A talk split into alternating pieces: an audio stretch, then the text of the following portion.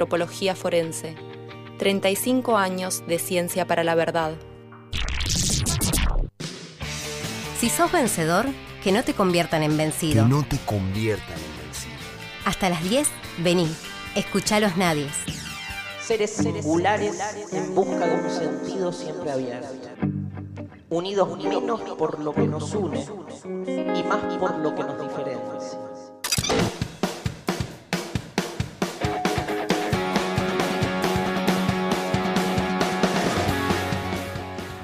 Siete minutos, casi ocho han pasado de las nueve de la mañana y estamos acá en Los Nadies hasta las 10 para acompañarlos a ustedes y recorrer las principales eh, noticias del día de hoy.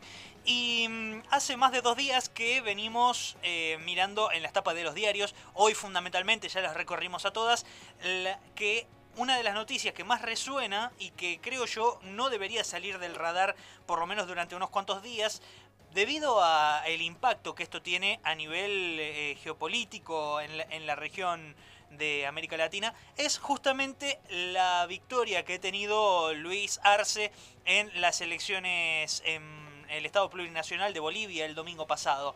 Y para hablar un poco de esto, estamos en comunicación con Santiago Mayor. Él es eh, periodista de eh, Notas Periodismo Popular y también es analista internacional y también un amigo de la casa. Él ha tenido la gentileza de atendernos. Santiago, muy buenos días. Manuel Parola te saluda. ¿Cómo estás? Buenos días, ¿cómo están? ¿Todo bien? ¿Ustedes? Todo bien, todo bien. Contentos, la verdad que muy contentos por eh, las jornadas que vimos en los últimos días ahí en, Bolivia. Eh, vos tenés una mirada bastante eh, interesante sobre este, sobre este aspecto. ¿Qué nos podés comentar sobre lo que fueron los comicios en el Estado Plurinacional de Bolivia? Bueno, por ahí para, para empezar, algo que, incluso los analistas y las analistas más optimistas este, respecto al, a la elección eh, no anticipaban eh, la diferencia, la enorme diferencia que sacó el movimiento al socialismo eh, en la votación. Ahí, bueno, es importante recordar que Bolivia votó y todavía hoy está bajo una dictadura, este, bajo un gobierno de facto. Si bien, bueno, hoy ya en retirada, después de lo que fue la, elección del domingo, era un contexto muy adverso para el MAS, que, bueno, tuvo que enfrentar una elección totalmente amañada. Eh, la dictadura de Yanina Añez hizo todo tipo de maniobras para, para intentar impedir su triunfo. Bueno, eh, fue postergada varias veces esta, esta elección con el argumento de la, de la pandemia de coronavirus. Evo Morales, el presidente depuesto el año pasado, iba a ser candidato a senador y fue proscripto. Quisieron proscribir en un momento el nombre del MAS, que no pudiera presentarse con esa sigla, eh, algo que por suerte no, avanzó. La elección estuvo completamente militarizada, este, o sea, había las Fuerzas Armadas controlaban los centros de votación, las actas, y son las mismas Fuerzas Armadas que hace un año interrumpieron la democracia en Bolivia. Eh, se había frenado el conteo rápido de votos para que no hubiera resultados esa misma noche. Eh, y bueno, nada, todo esto generaba un escenario de incertidumbre y tensión, sobre todo porque, bueno, insisto, eh, Bolivia estaba bajo, estaba bajo una dictadura pero bueno, evidentemente la, fue tan arrolladora la victoria, este, fue tan masiva la participación, eso es un dato, eh, participó mucha gente y además esto, eh, el MAS logró más votos que los que había sacado Evo el año pasado. Evo el año pasado, si no recuerdo mal, había sacado alrededor de 47%. Ahora las dos consultoras contratadas por el gobierno para hacer el conteo rápido arrojaron que Luis Arce sacó más del 52 una y el 53% la otra. Em, desde ese lado, bueno, nada, se, trata de una elección histórica. Ya eh, el triunfo de Arce ya fue reconocido no solo dentro de Bolivia por la propia Yanina Áñez, que lo hizo el, domingo a la noche, Carlos Mesa, el principal opositor, sino también a nivel continental, algunos actores que uno este, sabe que, no, no miran con buenos ojos a, ni a Arce ni a Evo, pero la Oficina de Asuntos para el Hemisferio Occidental del Departamento de Estado de Estados Unidos ya este, felicitó a Arce por la victoria. La Organización de Estados Americanos, la OEA de Luis Almagro, que fue una de las cómplices y de las este, que respaldó el golpe el año pasado, alegando que había habido un fraude que luego se reconoció que no había sido así. Bueno, en ese sentido, eh, de alguna manera ya hay un, aval este, tanto hacia dentro de Bolivia como a nivel regional eh, de que Luis Arce es el ganador de la elección. Bueno, no mencioné obviamente a otros actores como eh, el presidente de Argentina, Alberto Fernández, Nicolás Maduro de Venezuela, que también, ¿no? Obviamente felicitaron a, Luis Arce. Pero bueno, el único, esto para como anecdótico casi, pero no tanto, es eh, Camacho, quien era el quien salió tercero en la elección, líder de la región de Santa Cruz. Él dijo que iba a esperar hasta que estuviera el conteo definitivo de, la elección, que todavía se está realizando, viene muy lento.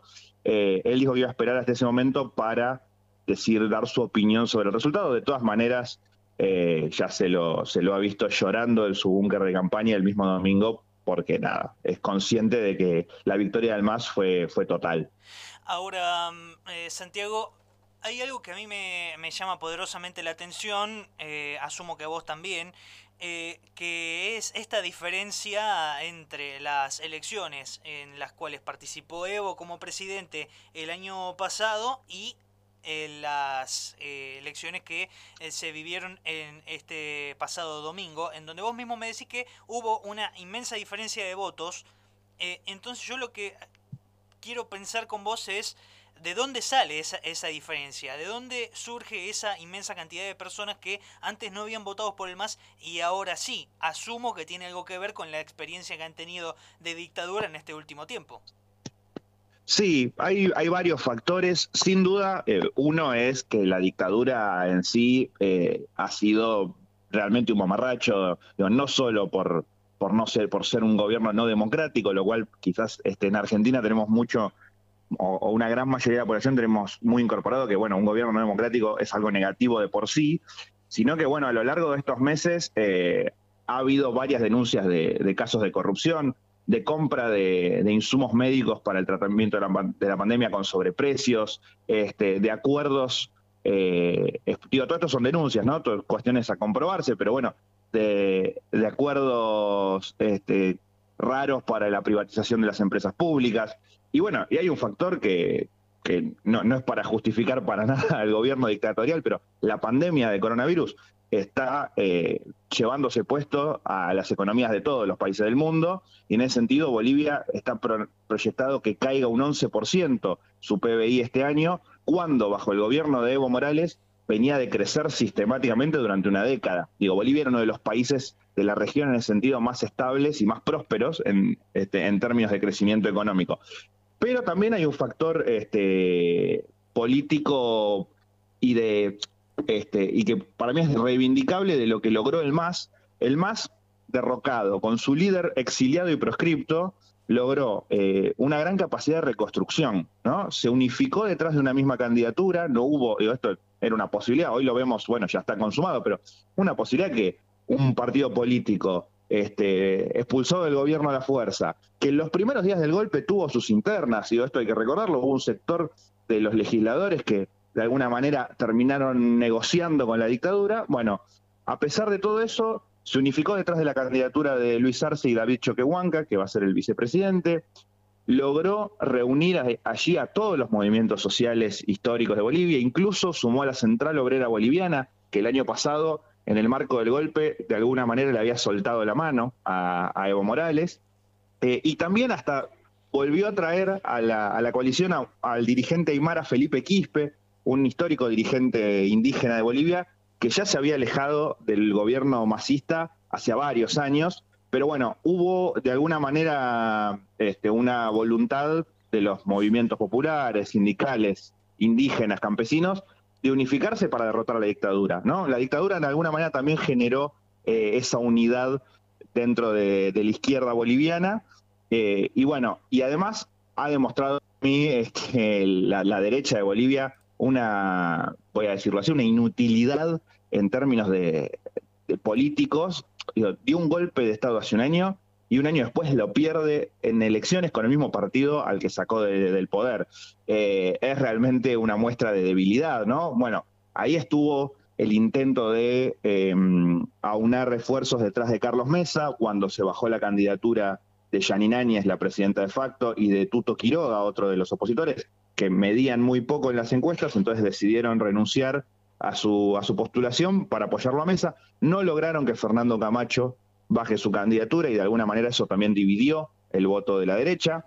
Hoy si sumamos esos votos igual perdían, pero bueno, eh, no es aritmética la, la, política y las elecciones, entonces habría que ver, pero, pero bueno, la derecha estuvo dividida, el más unificado en un contexto de crisis económica y de mal manejo de, la pandemia y de la economía por parte de la dictadura, creo que fueron todos una serie de factores que, que contribuyeron a que el más lograra este resultado, que es un resultado eh, similar al que tuvo Evo cuando ganó por primera vez en el año 2005, eh, no así a su segunda elección. En 2009, Evo sacó el 64% de los votos, arrasó, fue su, su mejor elección eh, en sus años de gobierno, pero bueno, sí es un número similar a la primera victoria electoral del MAS y creo que estas, estos factores que enumeré de alguna manera eh, explican, al menos en parte, eh, el porqué de este triunfo tan holgado. Sí, yo no quiero olvidar tampoco la cuestión de las masacres de Sencata y Sacaba, ¿no? Este, ahí hubo una pérdida mm, de decenas de vidas en el medio de una conmoción más que importante. Esto fue el principio de la, de, de, de la dictadura de Áñez. Sí, bueno, eso sin duda, yo eh, no lo había mencionado hasta ahora, pero haces muy bien en, destacarlo. Por supuesto, la dictadura, como toda dictadura, ejerció la, violencia y la represión, la persecución política. Y bueno, sí, las masacres de Sacaba y de Sencata, que fueron este, semanas después de, del golpe del año pasado, fueron las que cobraron quizás más más relevancia internacional, este, y hoy están impunes. Eso también es, a mí me surge hoy la, la pregunta, ¿no? ¿no? No tengo una respuesta, pero ¿cómo, cómo va a seguir ahora, ¿no? Eh, ¿Cómo viene primero la transición, que hay que hacerla, tiene que, tiene que haber un traspaso de, de gobierno. ¿Qué tema ese, eh, ¿no? Y sí, y cómo va a ser, este, o, o qué va a ser el más eh, de cara a todo esto. ¿Se juzgarán los crímenes de, de la dictadura? Hubo discursos tanto de Luis Arce como de Evo llamando a una reconciliación, digamos, una, lo cual desde mi punto de vista es entendible en este contexto donde, insisto, todavía el gobierno lo tiene Janine Áñez, todavía lo tienen los golpistas. Eh, al mismo tiempo, Evo Morales ayer en su conferencia de prensa desde Buenos Aires, así como habló de un llamado a la paz y a la reconciliación, también dijo que el resultado de la elección se dio porque el pueblo identificó a su enemigo.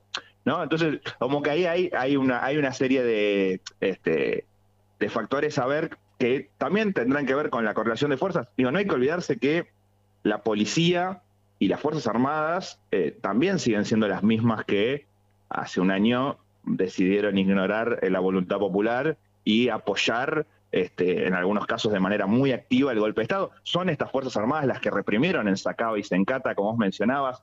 Eh, ahora no me acuerdo en cuál de las dos masacres hay un único detenido. El detenido es el único enfermero que atendió a las víctimas, que salió en los medios de comunicación atendiendo a las víctimas y la dictadura lo metió preso. Eh, por, por, atender a quienes estaban reprimiendo.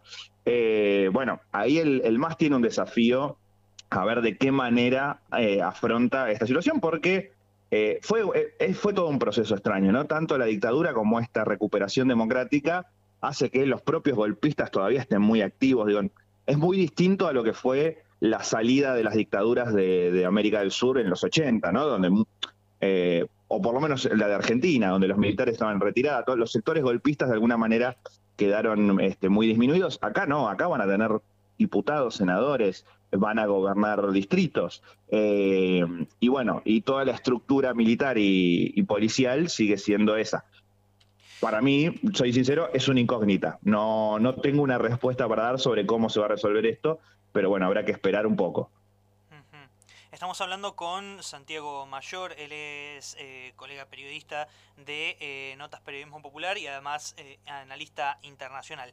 Em, Santiago, yo quería hacer con vos un recoger un poco el barrilete y ampliar un poco el, el, el zoom sobre la, la, región. ¿Qué significa para Argentina y para América Latina? Yo tu opinión la conozco, pero quiero que la compartamos con, mm. la, con la audiencia. ¿Qué significa para la Argentina y para la región esta victoria de el MAS en Bolivia?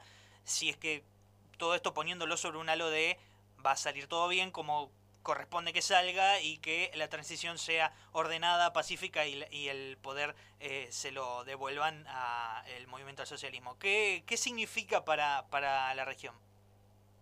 Bueno, eh, sin lugar a dudas para mí, bueno, es una, una gran noticia a nivel regional. Eh, digo, más allá de, eh, de, la, la, afinidad ideológica que uno pueda tener o, simpatía por, por el propio Más y Evo Morales y, el proceso que él encabezó, es la recuperación democrática en un país que había sufrido un golpe de Estado. eso, por un lado, ya, de por sí eh, es algo positivo. Sin duda, en términos más de geopolíticos, este, empieza a restablecer cierto equilibrio regional que había quedado muy desbalanceado eh, en términos de una amplia mayoría de gobiernos conservadores de derecha que había en, América del Sur, que se expresó en los últimos años este, en el, con la constante agresión a Venezuela, en la formación del Grupo de Lima, la disolución de la UNASUR, la Unión de Naciones Sudamericanas, que era un organismo de integración regional.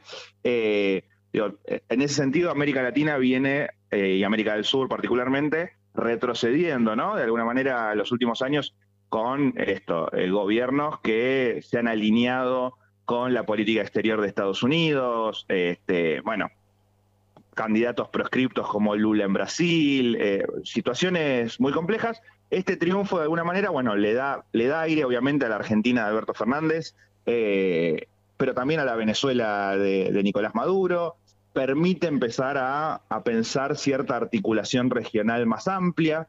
Eh, el propio Evo, eh, ayer de vuelta lo, lo, cito, agradeció obviamente a, López, a Manuel López Obrador, el presidente de México, por haberlo recibido ni bien fue el golpe, y Alberto Fernández, que es este, el, destino al que finalmente accedió y donde todavía está hoy, que es acá en Buenos Aires, desde donde yo hablo en Buenos Aires.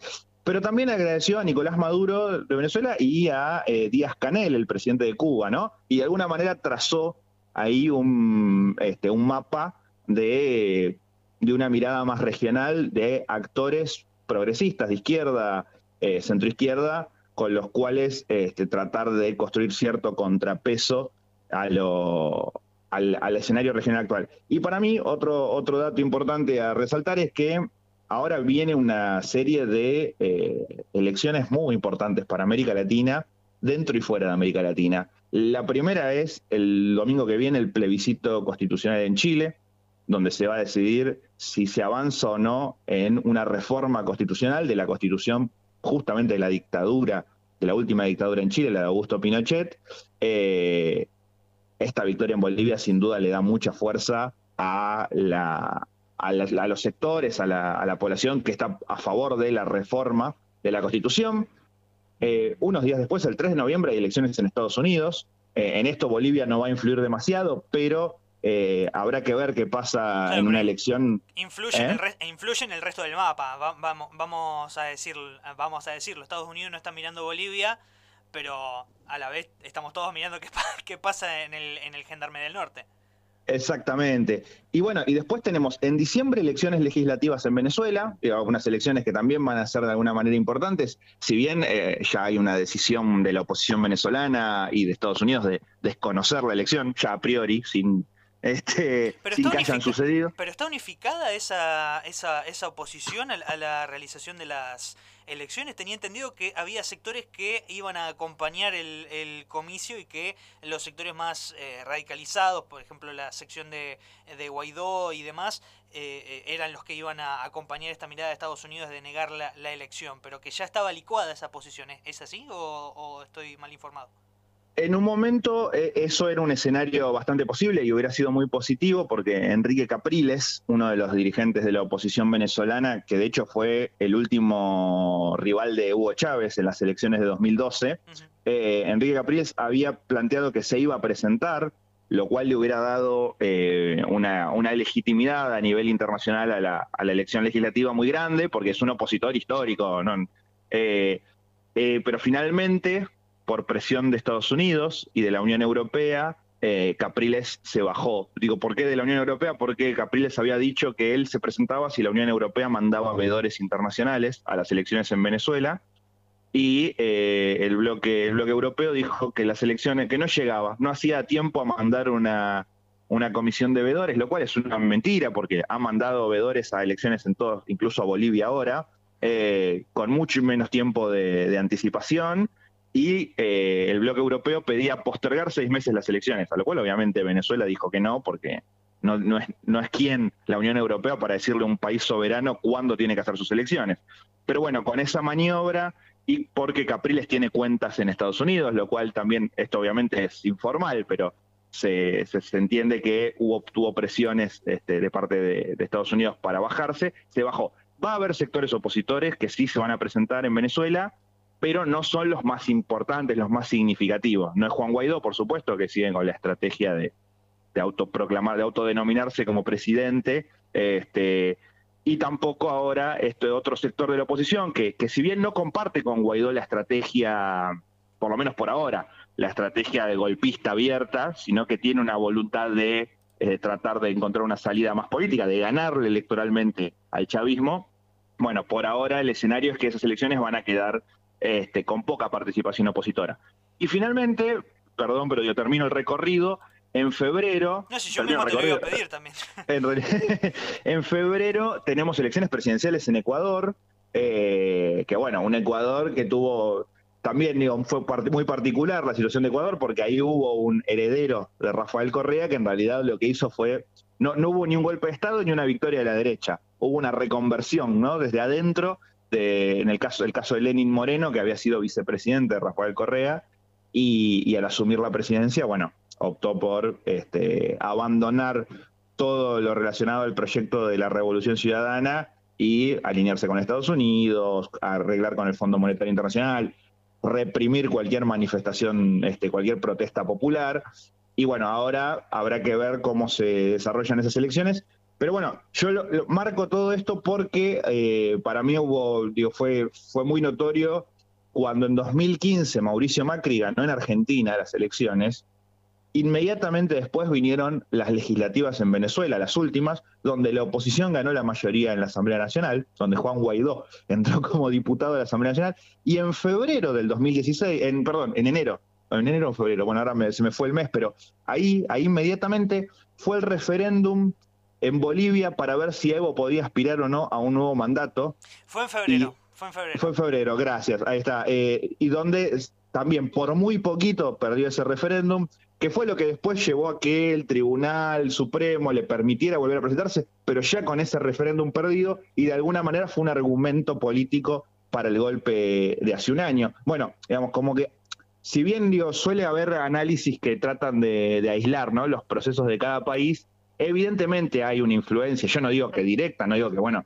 que ahora como se ganó en Bolivia, todas estas elecciones van a ser positivas para la izquierda o el progresismo en América Latina, pero sin duda influye, sin duda marca la cancha. Eh, y bueno, y para mí, perdón, para con esto cierro esto, eh, es muy importante lo que pasó en Bolivia en términos de freno a el avance de las derechas a nivel regional eh, y de la injerencia de Estados Unidos este, a través de la OEA sobre todo, pero de la injerencia general de Estados Unidos en la región, ¿no? es un golpe duro para una política de parte de Estados Unidos que hace ya más de 10 años viene impulsando eh, este tipo de maniobras, digo, desde el golpe de Estado en Honduras en 2009, pasando por el golpe en Paraguay en 2012, el golpe a Dilma Rousseff en Brasil, proscripciones de candidatos, bueno, la persecución judicial a Rafael Correa, a Cristina Kirchner, hay todo un escenario de ofensiva muy fuerte de parte de sectores reaccionarios conservadores que además han logrado cierta masividad este, y han ganado elecciones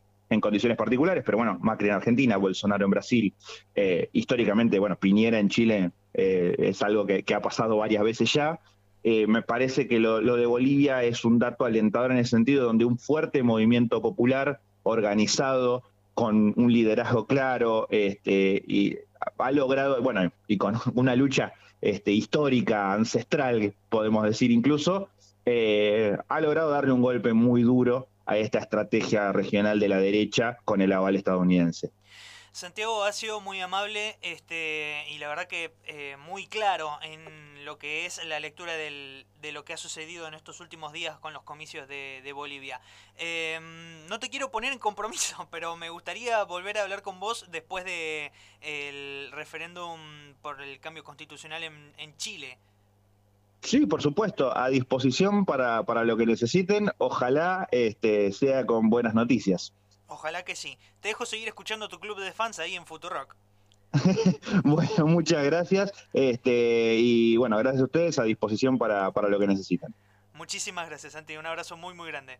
Un abrazo, hasta luego. Pasó por el aire de los nadies Santiago Mayor, que es el periodista en periodismo eh, notas, periodismo popular, es analista internacional y además un amigo de acá de, los nadies. 8 de la 9, 9 de la mañana con 32 minutos, nosotros seguimos de esta manera.